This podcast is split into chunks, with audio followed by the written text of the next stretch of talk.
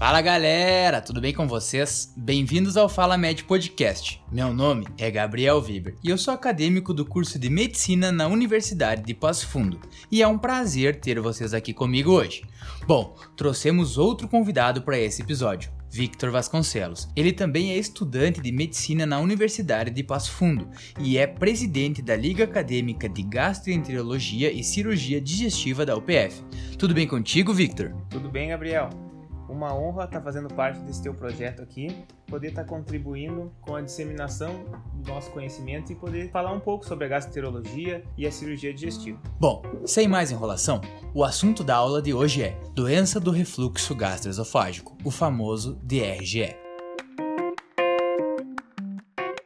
Bom, Victor, pode explicar para nós o que é o refluxo gastroesofágico? A doença do refluxo gastroesofágico, conhecido também como DRGE, ela é uma condição na qual o refluxo de conteúdo gástrico para o esôfago causa sintomas incomodativos ou complicações no paciente. É importante lembrar que uma certa quantidade de refluxo é fisiológica, principalmente após as refeições, não causando sintomas ou sintomas esporádicos, o que não configura DRGE.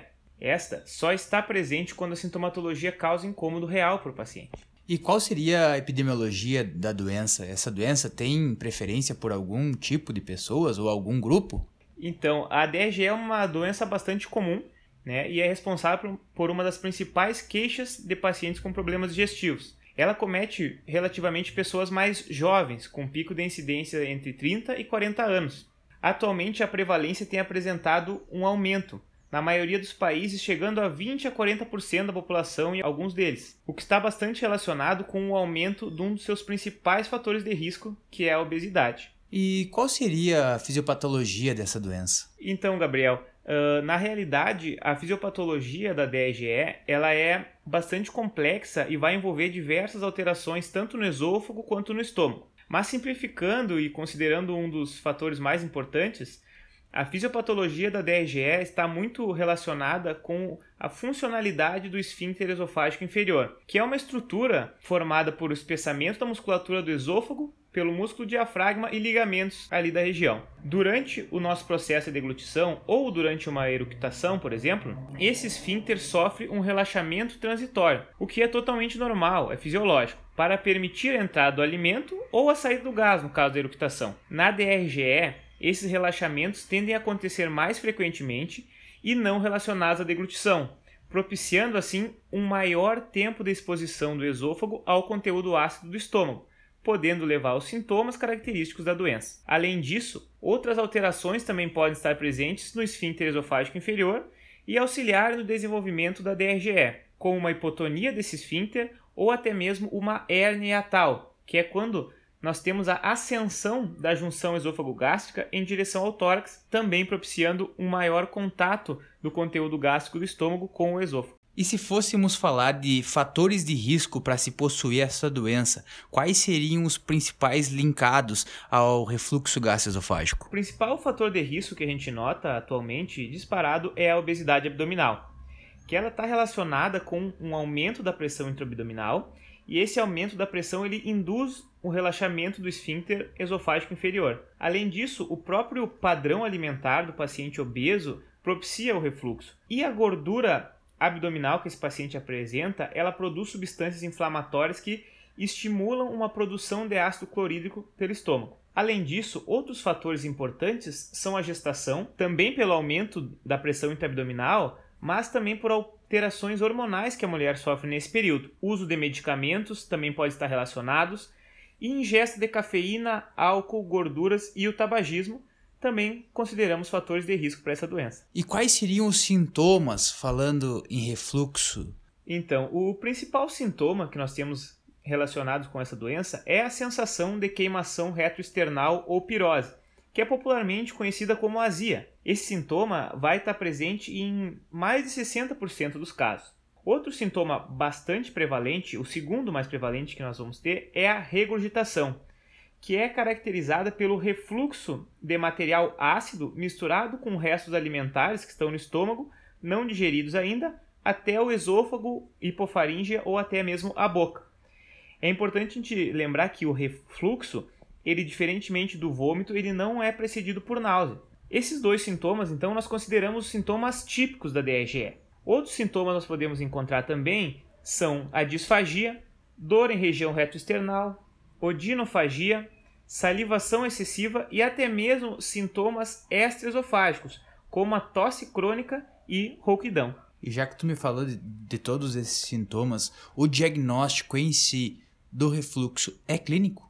Então, o diagnóstico da DRGE, ele sim pode ser baseado apenas em critérios clínicos, especialmente naqueles pacientes que apresentam os sintomas clássicos, que é a queimação retroesternal e a regurgitação.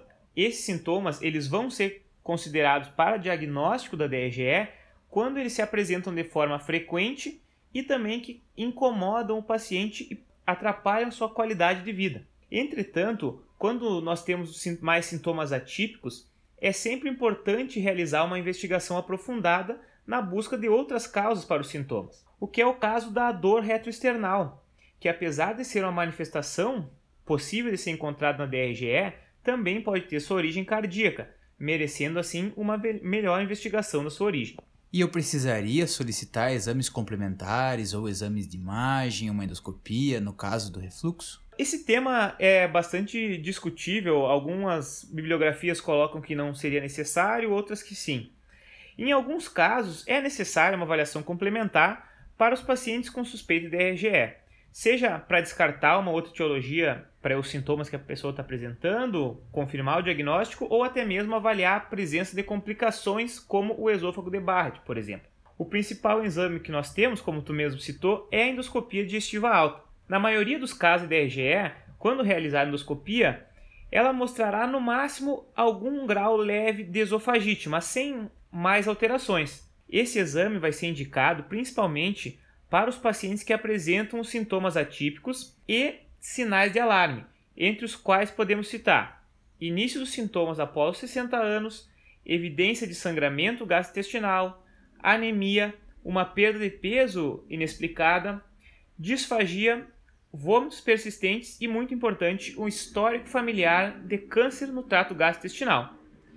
Nesses casos, mais do que confirmar o diagnóstico, né, a gente busca descartar que a origem desses sintomas seja de alguma neoplasia maligna, seja do esôfago ou do estômago. Nesses casos que são suspeitos, além da visualização da lesão que a endoscopia nos permite, nós devemos fazer a coleta de biópsias para melhor analisar essa lesão. E depois de feito o diagnóstico dessa doença, como eu faria o tratamento do refluxo? O tratamento do refluxo é basicamente clínico e vai se basear em mudanças comportamentais e tratamento farmacológico. As mudanças comportamentais vão consistir basicamente em perda de peso para os pacientes que são obesos ou em sobrepeso, moderar a ingestão de alimentos gordurosos, cítricos, café, bebidas alcoólicas e gasosas, elevar a cabeceira da cama em aproximadamente 15 centímetros, evitar se deitar nas duas horas posteriores às refeições e também evitar refeições muito volumosas, né? E suspender o tabagismo. O tratamento farmacológico ele vai visar a neutralização do ácido do estômago e a melhora no esvaziamento gástrico. Esses efeitos eles podem ser obtidos com a utilização de fármacos antiácidos, bloqueadores dos receptores H2 de histamina, inibidores da bomba de prótons e procinéticos. Atualmente, os fármacos mais utilizados são os inibidores da bomba de prótons, que são os famosos omeprazol, pantoprazol, pois eles apresentam melhores resultados tanto na melhora sintomática como nas taxas de regressão da esofagite e dos sintomas. Os fármacos desse grupo, eles não vão impedir propriamente o refluxo, porém eles vão tornar o conteúdo gástrico menos ácido, reduzindo assim os sintomas e os danos no esôfago. Em pacientes que são refratários ao tratamento clínico, ou que não conseguem manter uma rotina diária com esse tratamento, ou que apresentam uma hérnia de grande volume, pode ser indicado um tratamento cirúrgico Porém, estatisticamente, esse tratamento é bem menos utilizado atualmente. Por hoje ficamos por aqui. Mas antes de encerrar o programa, queria agradecer ao nosso convidado Victor e parabenizá-lo pela aula que nos deu. Eu que agradeço, Gabriel, pelo convite e pela oportunidade de estar falando um pouco desse assunto que me interessa bastante e fico à disposição para outros episódios. Se quiser contar com a minha participação ou de algum outro membro da liga, estamos disponíveis para ajudar. Eu espero que vocês também tenham gostado. Semana que vem nós teremos mais conteúdo e vocês estão mais do que convidados a compartilhar esse momento conosco. Foi um prazer inenarrável tê-los aqui mais uma vez. Esse é o Fala Med Podcast. Meu nome é Gabriel Weber. Até semana que vem. Um grande abraço.